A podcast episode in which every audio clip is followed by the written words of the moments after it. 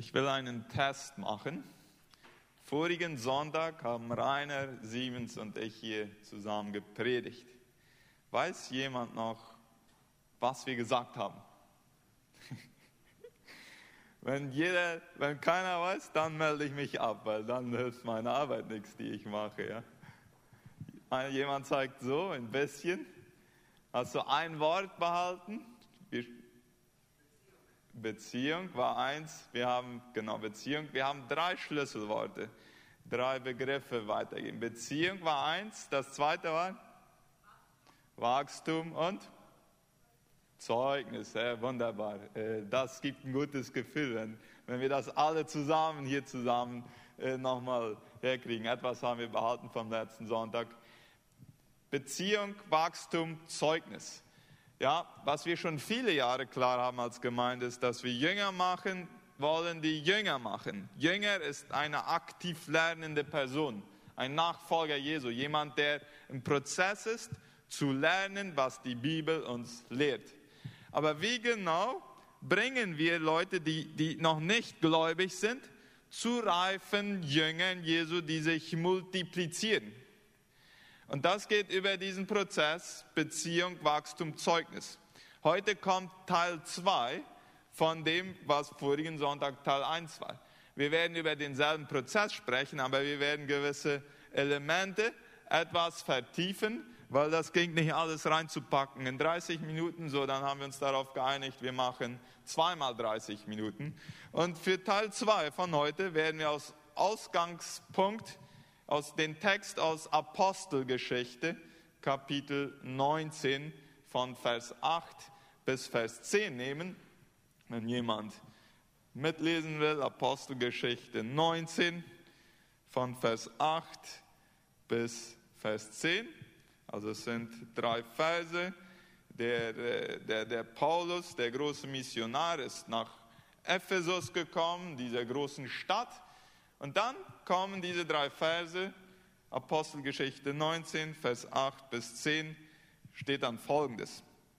Paulus ging darauf in die Synagoge. Ja, das war der Ort, wo die Juden jede Woche Gottesdienst gefeiert haben. Also er suchte sich die Stellen auf, wo Gottesdienst gefeiert wurde. Drei Monate lang predigte er dort, unerschrocken von Gottes Reich und versuchte, viele Menschen zu überzeugen. Und dann gab es geteilte Reaktionen auf seine Predigt. Vers 9. Es gab aber auch einige, die sich ablehnend verhielten und sich immer mehr verschlossen. Diese spotteten in aller Öffentlichkeit über die rettende Botschaft. Da trennte sich Paulus von ihnen und verließ mit den anderen Christen die Synagoge. Von nun an predigte er täglich im Lehrsaal eines Mannes, der Tyrannus hieß. Das tat er zwei Jahre lang, so dass alle in der Provinz Asia, Juden wie Nichtjuden, die Botschaft des Herrn hörten.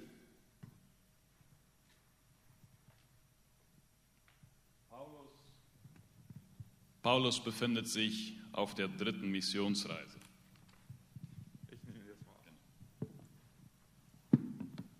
Er ist wieder gestartet in Antiochien, das ist die Ausgangsgemeinde, von wo er seine Missionsreisen unternimmt.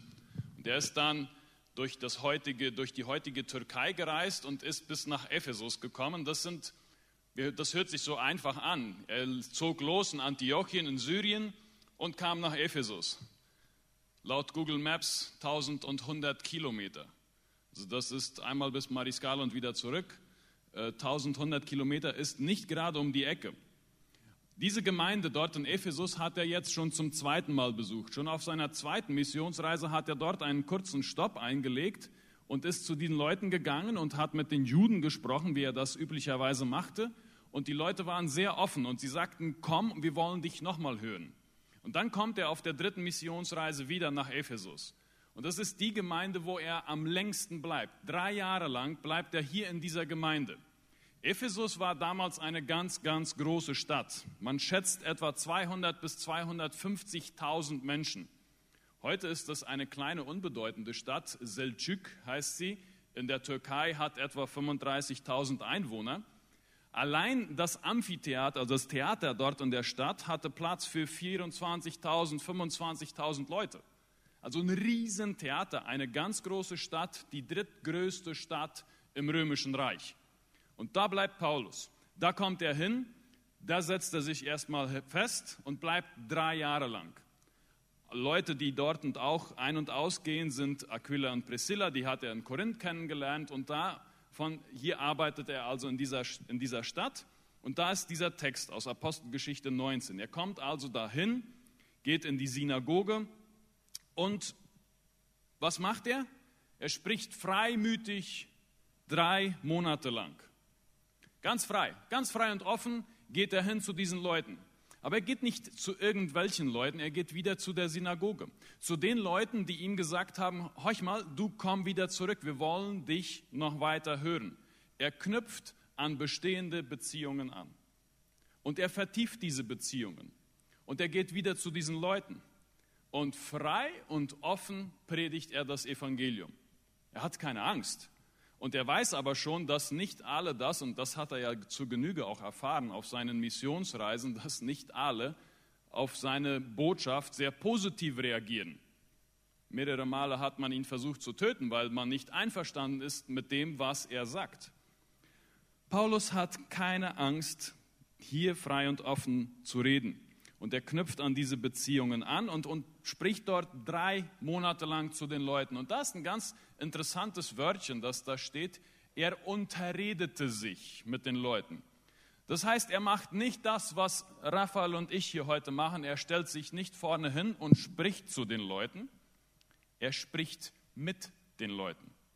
Er lehrt im Dialog. Dialogizomai, dialogisieren, ein Dialog, ein Antworten, ein Fragen und Antworten. Das ist die Art, wie er mit diesen Leuten spricht. Ein Austausch, kein Monolog, wo ein Affe vorne steht und spricht. Ja? Kein Monolog, wo einer alleine vorne steht und zu den anderen spricht, sondern ein Dialog. Er geht auf Fragen und Argumente ein und das kann man tun, wenn Beziehung da ist. Das ist ganz, ganz wichtig. Es nutzt dir nichts, wenn du einfach überall irgendwo zu ne-, wildfremden Menschen sprichst. Ja, wahrscheinlich, also nichts ist zu viel gesagt, es nutzt schon etwas. Leute, wo eine Beziehung da ist, da kann eine, eine Verbindung aufgebaut werden und da hilft es auch, da bringt diese, dieses Reden viel mehr. Es nutzt nichts, wenn wir kratzen, wo es nicht juckt. Wenn wir auf Fragen antworten, wo keine Fragen da waren. Und wir Antworten geben zu Dingen, die gar nicht gefragt wurden. Paulus spricht mit den Leuten und er baut Beziehungen auf. Drei Monate lang. Ein Teil, das hat Raphael schon gesagt, ein Teil reagiert positiv, ein Teil reagiert negativ. Was macht er dann? Einige Leute verhärten sich. Und bevor das da zu einem großen Skandal kommt, geht er weiter. Er geht zur Schule des Tyrannus, ein unbekannter Mensch für uns. Wir wissen nicht genau, wer er war. Wahrscheinlich ein Lehrer, ein Philosoph, keine Ahnung, der da eine Schule hatte. Und er geht dorthin und was macht er dann? Er unterrichtet die Leute, die ihn hören wollen, zwei Jahre lang. Bibelstudium. Und zwar nach der Überlieferung zufolge, und das ist noch lustig, in der Mittagszeit. Das ist die Zeit, wo der Tyrannus seine Schule nicht brauchte. Dann war es zu heiß, dann konnte keiner zuhören, da wollte keiner in die Schule kommen. Der ADH hatte seinen Unterricht am Morgen und am Abend. Paulus nimmt die Mittagszeit und er unterrichtet die Leute. Das bringt dann zum Wachstum. Er, er lehrt die Leute. Leute werden in ihrem Verständnis von Gott, die vertiefen ihr Verständnis. Ihr Verständnis wächst. Sie wachsen, sie lernen Gott kennen und Paulus nutzt diese Zeit aus. Ein vertieftes Bibelstudium über zwei Jahre lang. Und dann, das ist ganz interessant, was in Vers 10 steht, dass alle, die in Asien wohnten, sowohl Juden als auch Griechen, das Wort des Herrn hörten. Diese Leute, die da das Bibelstudium machten, die sind rausgegangen, die sind zur dritten Stufe gekommen, die sind Zeugen geworden die sind rausgegangen, die haben Zeugnis von dem abgelegt, was Gott in ihrem Leben getan hatte.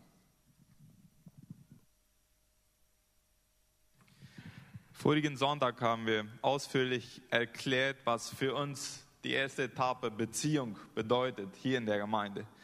Wir zählen die Personen, die in den Gottesdiensten regelmäßig teilnehmen und Teil eines Hauskreises sind, als Personen, die in Beziehung zu unserer Gemeinde stehen.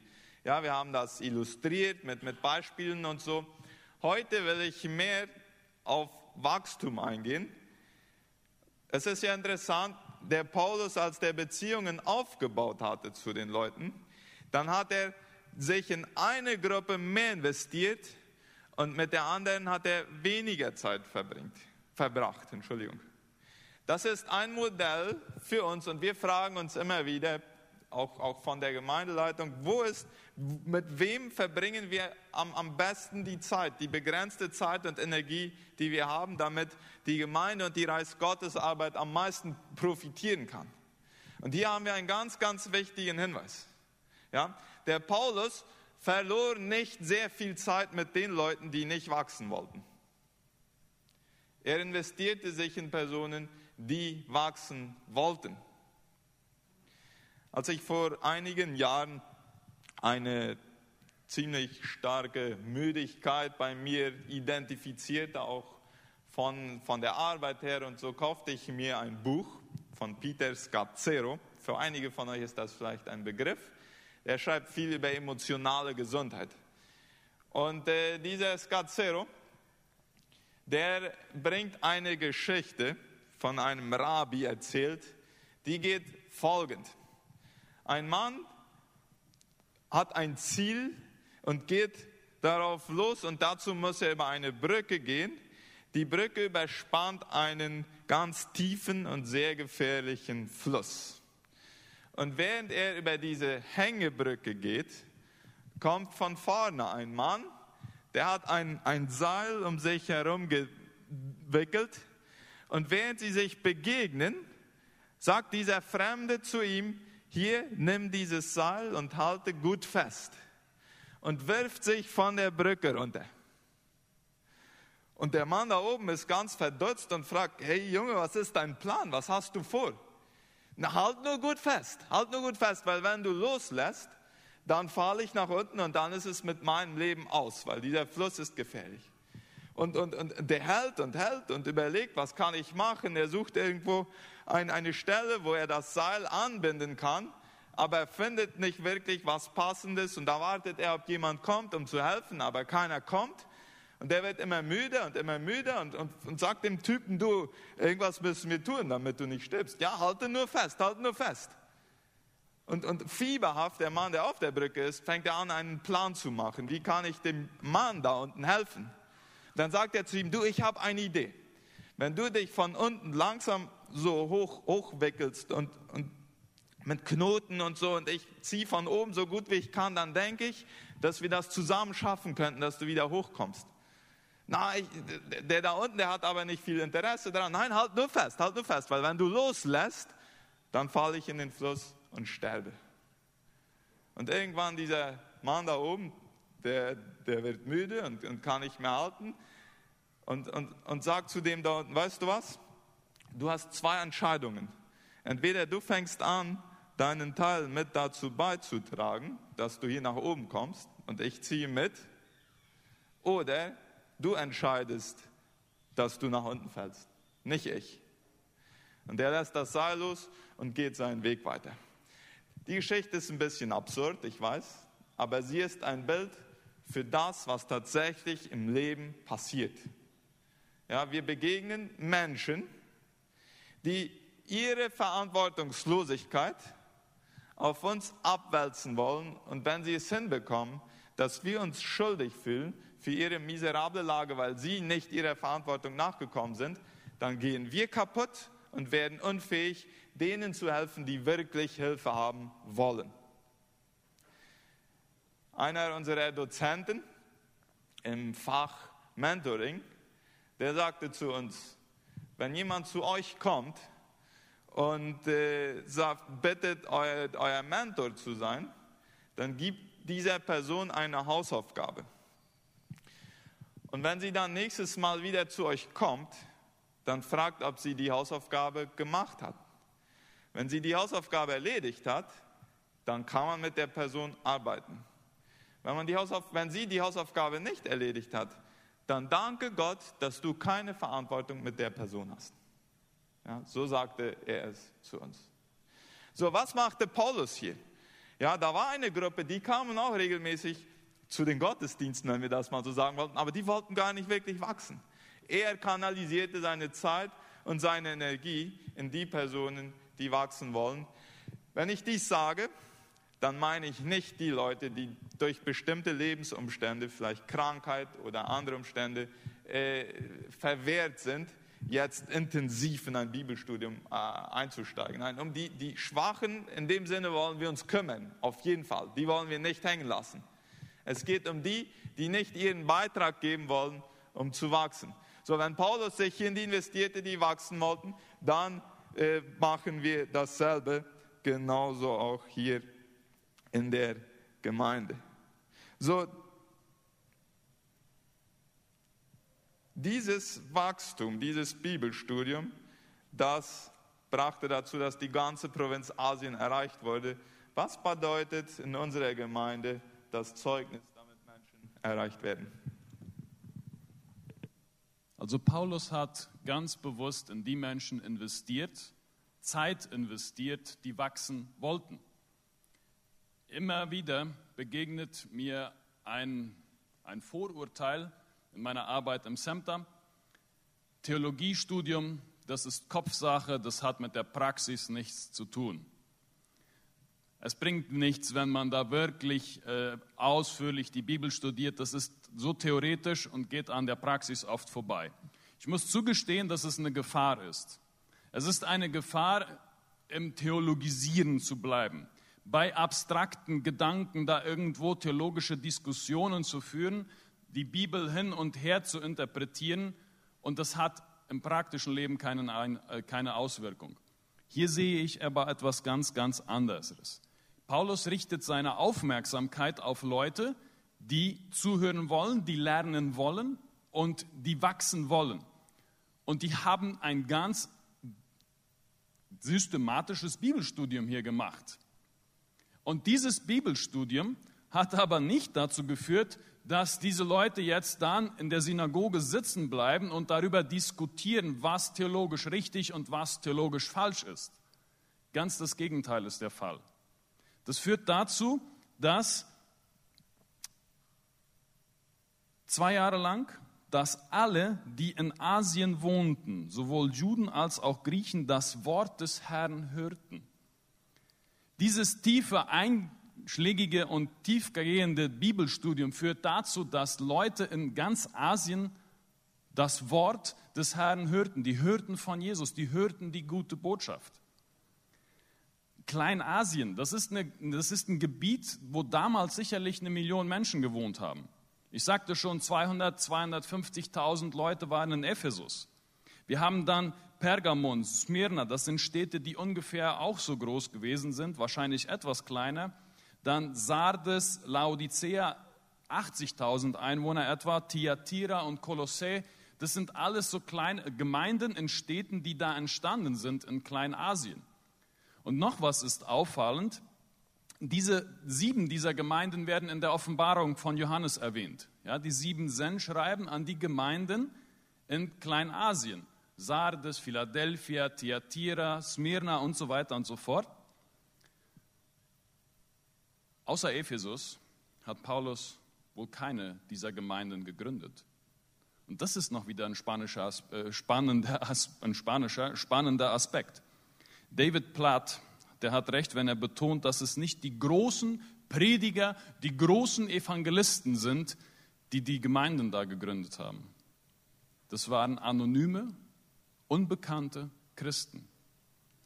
Die Gemeinde, aus der Paulus ausgesandt wird, von da, wo er ausgeht, wo er seine Missionsreisen unternimmt, Antiochia in Syrien, Das ist eine Gemeinde, die wir nicht wissen, wer die gegründet hat. Paulus war es nicht. Es waren anonyme Christen. Christen, die das Wort Gottes gehört haben. Durch diese Christen in Ephesus wurden ganz, ganz viele Gemeinden gegründet, sodass Kleinasien plus minus eine Million Menschen zumindest von Gott gehört hatten und dass Gemeinden entstanden sind. Nicht die Prediger, Raphael, Delmer, sind da vorne an der Front beim, beim Gemeindegründen. Es sind die Christen, die verstehen, die das mitgemacht haben, das seid ihr. Christen, die wachsen, wachsen nicht für sich. Sie werden nicht einfach nur immer dicker und dicker und bekommen immer einen größeren Kopf für sich und haben jetzt großes Bibelverständnis. Das ist vielleicht auch eine Art von Wachstum, aber ganz sicherlich nicht der, das Wachstum, das hier in diesem Text erwähnt ist. Wachstum führt dazu, dass Menschen rausgehen. Und an eben diese Gemeinde in Ephesus schreibt Paulus im Epheserbrief folgendes, Kapitel 4, Vers 11 bis 14. Er hat die einen als Apostel gegeben, die anderen als Propheten, andere als Evangelisten, andere als Hirten, Lehrer. Wozu? Zur Ausrüstung der Heiligen für das Werk des Dienstes. So hat einige die Gabe gegeben, anzuleiten, damit andere wieder dienen können für die Erbauung des Leibes bis wir hingelangen zur Einheit des Glaubens und der Erkenntnis des Sohnes, zur vollen Mannesreife, zum Vollmaß des Wuchses, der Fülle Christi. Denn wir sollen nicht mehr Unmündige sein, hin und her geworfen von jedem Wind und der Lehre durch die Betrügereien der Menschen. Reife Christen sind Christen, die nicht von jeder neuen Bewegung irgendwie hin und her geworfen werden, weil sie die Bibel kennen, weil sie sie studiert haben, weil sie gewachsen sind. Wenn du nun schon mehrere Jahre immer auf dem gleichen Level unterwegs bist, dann muss, man dich, muss ich dich heute fragen, ob du vielleicht zu der Gruppe gehörst, in die Paulus nicht viel Zeit investiert. Wir wollen hier in dieser Gemeinde Leute anleiten, dass sie wachsen können. Und eine Möglichkeit ist dazu sind diese Kurse. Und ich habe erst schon erwähnt, dass Paulus das im Dialog macht. Ein Anleiten, ein Fragen, eine aktive Beteiligung. Und ebenso sind auch die Kurse aufgebaut, wo man dann angeleitet wird, Aufgaben bekommt und nachher darüber spricht. Und Raphael wird uns diese jetzt etwas ausführlicher vorstellen. So ist das. Wir haben ja in den letzten Wochen intensiv eingeladen für die Jüngerschaftskurse, die am kommenden Wochenende äh, anfangen werden. Und kannst du mir helfen, damit der PowerPoint Delmer? Wir wollen euch einfach mal einige Themen zeigen, die, die behandelt werden. So, wir haben da den Kurs 1, wenn wir noch eins weitergehen, gerettet aus Gnade.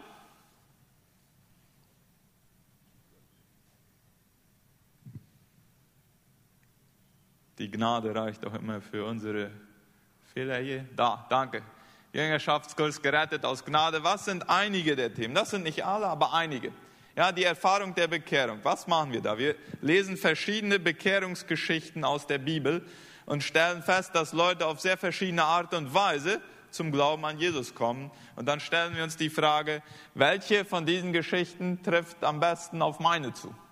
Der Kern des Evangeliums. Was ist wirklich des Evangeliums? Und immer wieder stellen wir bei dem Thema fest, viele glauben noch, dass sie viel mit eigenen Werken dazu beitragen müssen, um gerettet zu werden. Ja? Wir sprechen über Gnade. Was ist Gnade tatsächlich, wenn ich gerettet werden kann aus Gnade? Wer sind wir in Christus? Die Identität in Christus zu verstehen. Ja, wie sehe ich mich selbst? Sehe ich mich durch die Brille Gottes oder sehe ich mich durch die Brille der Menschen, die vielleicht irgendwann in meinem Leben mal was Komisches über mich gesagt haben? Oder sehe ich mich durch die Brille der Kommentare meiner Eltern, wenn sie gesagt haben, du wirst es zu nichts bringen in deinem Leben? Ja, Identität in Christus kann sehr heilend und befreiend sein. Immer wieder unsere Erfahrung, wenn, wenn wir dieses Thema durchnehmen. Wir sprechen über den Sinn und die Bedeutung der Taufe. Ja, warum machen Menschen, sie springen die in so einen, so einen Swimmingpool da, um sich nass zu machen? Hat das ist das nun Show oder hat das noch irgendeine geistliche Bedeutung? Darüber sprechen wir. Finanzen und Reich Gottes, über Gaben und Berufung. Das sind einige Themen. Und ein, ein wichtiger Teil von, von Kurs 1 ist ein praktischer Diensteinsatz. Also Leute, die daran teilnehmen, die können entweder einmal mitgehen nach Limpio oder zum Mercado Quattro oder nach Taulada oder vielleicht zum christlichen Dienst, weil das Ziel ist ja immer, zum Zeugnis zu führen. Und das Beste ist, wenn man dann einmal dabei mitmacht, wo Leute Zeugnis sind. Was passiert in Kurs 2? Da gehen wir mehr darauf ein, dass das Miteinander leben. Wir sprechen über die Vielfalt innerhalb der Gemeinde und Christen. Wir sind so sehr verschieden, ja, so sehr verschieden. Und trotzdem können wir in Einheit leben. Das scheint manchmal in einer Spannung zueinander zu sein. Und wie kann man diese Spannung gut gestalten?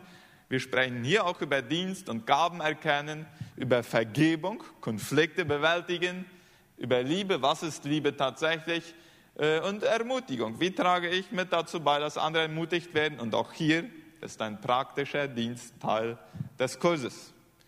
Dann haben wir einen, einen Kurs von innerer Heilung. Das, der heißt Wege der Vorzeit. Der hatte mal den Namen vom Fluch zum Segen. Jetzt heißt er Wege der Vorzeit.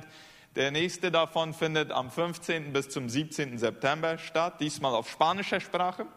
Und all die, die, die in unsere Gemeinde reinkommen und alle, die schon drin sind, die fordern wir auf, einmal so einen Kurs zu machen. Warum? Weil hier wird das Herz bearbeitet. Hier werden Menschen von Lasten frei, denen sich vielleicht manchmal nicht mal sich bewusst waren. So etwas zu machen, der, der, der Effekt davon ist, dass meine mein Beziehungsnetz, meine Beziehungen, die, die Qualität meiner Beziehungen wächst bedeutend. Was haben wir da für Themen? Kommunikation in der Ehe. Ja, das ist auch gut für die, die noch nicht verheiratet sind. Ja, sehr gut. Also wenn jemand denkt, ich bin noch nicht verheiratet, das ist nicht für mich, das ist, das ist nicht der Fall. Man bereitet ja sich vor der Ehe auf die Ehe vor. Der Kampf um die Seele, Identität und Bestimmung, die Macht, Segen zu erteilen und was tue ich jetzt? So, so ich sagte, vom 15. bis zum 17. September auf spanischer Sprache. Nächstes Jahr im ersten Semester gibt es wieder einen auf Deutsch. Für die, die sagen, ich fühle mich im Deutschen besser, so dass es dann auch wieder eine Möglichkeit. Das Ziel von diesen Kursen, Zeugnis. Was bedeutet Zeugnis in unserer Gemeinde? Georg Wisdom sagte einmal, Gemeinde hat sich nicht zu entscheiden, ob sie missionarisch sein will, sondern nur, ob sie Gemeinde sein will. Und diese Gemeinde ist in der Vergangenheit missionarisch sehr aktiv gewesen. Es sind viele Gemeinden entstanden. Es sind viele Gemeinden gegründet worden. Ich überlegte und mich kam da schnell auf Nueva Vida in San Lorenzo, Puerto Botanico, La Roca, Orqueta, Limpio, Tablada. Das sind Gemeindeprojekte. Limpio fügen wir noch dazu die ausgehend aus dieser Gemeinde, die da entstanden sind. Wie kann man Zeugnis geben? Das kann unglaublich unterschiedlich aussehen. Ich erinnere mich an letztes Jahr äh, Servicemta. Das ist eine Woche, wo wir nicht Unterricht durchführen, weder an der Musik noch an der Theologiefakultät, sondern wo wir rausgehen, die, um zu dienen. Ganz praktische Sachen. Da war eine Gruppe in Tablada und die hat da unter Anleitung von Pastor Cirito gearbeitet. Da wurde gefärbt, ähm, Müll zusammengesammelt, gestrichen, Pflanzen wurden gepflanzt, es wurde sauber gemacht. Und da war ein Mann, der hatte das beobachtet und der kam dann zum Pastor Sirito und fragte, was tun diese Leute da? Und dann hat er das dann erklärt, was das für Leute sind und dass die das machen, weil er war aufmerksam geworden, nicht, er hatte mit keinem der Studenten gesprochen. Er hatte sie nur beobachtet. Er hatte gesehen, dass die Leute freundlich grüßten. Er hatte gesehen, dass sie ein Lächeln auf dem Gesicht hatten, wenn sie den Abfall zusammengesammelt haben. Ohne ein Wort zu sagen, sind diese Leute dort ein Zeugnis gewesen für diesen Mann. Er wurde neugierig. Er kam zum Pastor, der wohnt da. Zu ihm hatte er Vertrauen, wieder die Beziehungen. Und er sprach ihn an. Und am Abend kam er mit seiner Frau und es gab ein ganz, ganz langes seelsorgerliches Gespräch und dieser Mann und seine Frau haben ihr Leben Gott übergeben. Warum? Weil Leute Zeugen gewesen sind, Zeugnis abgelegt haben durch ihr Tun, ohne den Mund aufzumachen.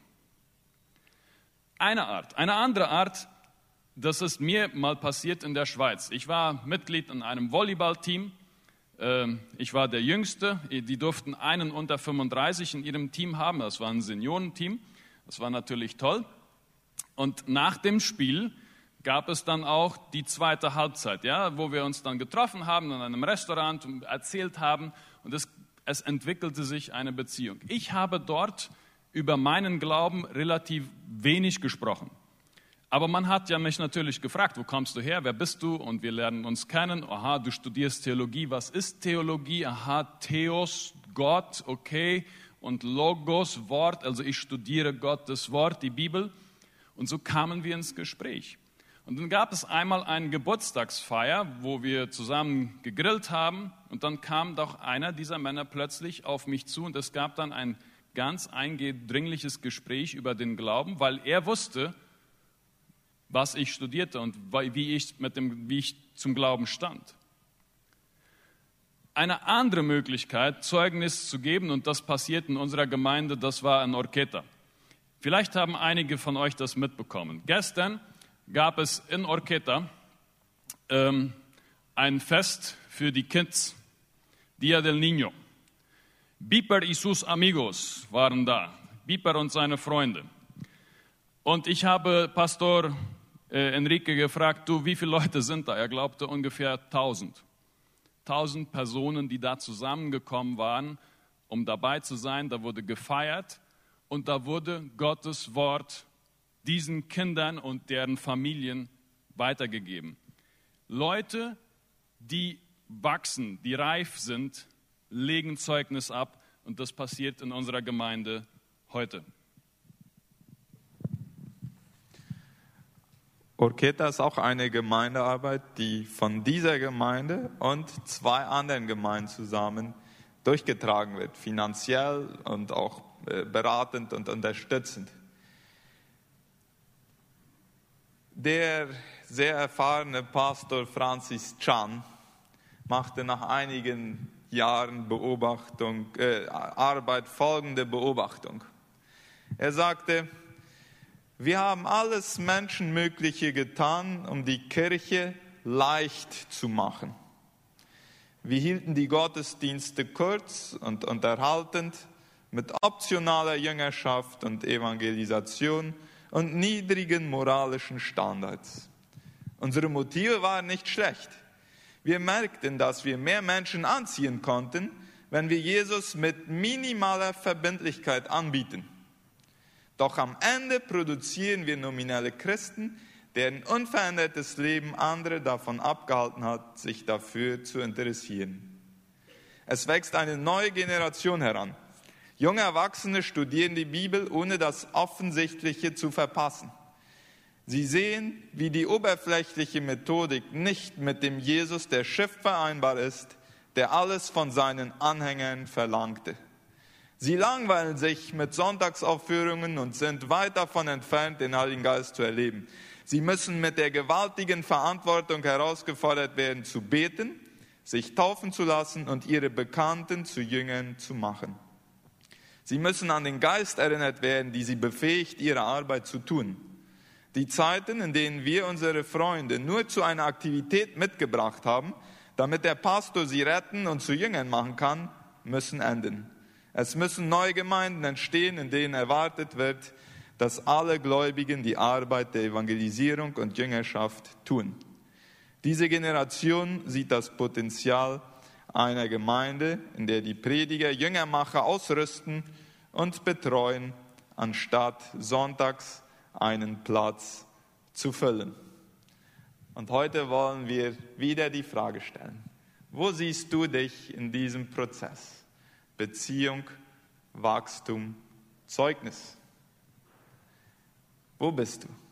Und wie kannst du zur nächsten Etappe kommen? Und wenn du schon beim Zeugnis bist, und eine ganze Menge von denen, die ich hier sehe, die sind schon bei der Etappe Zeugnis, wie kannst du dazu beitragen, dass neue Personen Beziehungen aufbauen können, wachsen können und dann auch zu Zeugnis gehen werden, zu Jüngermachern werden?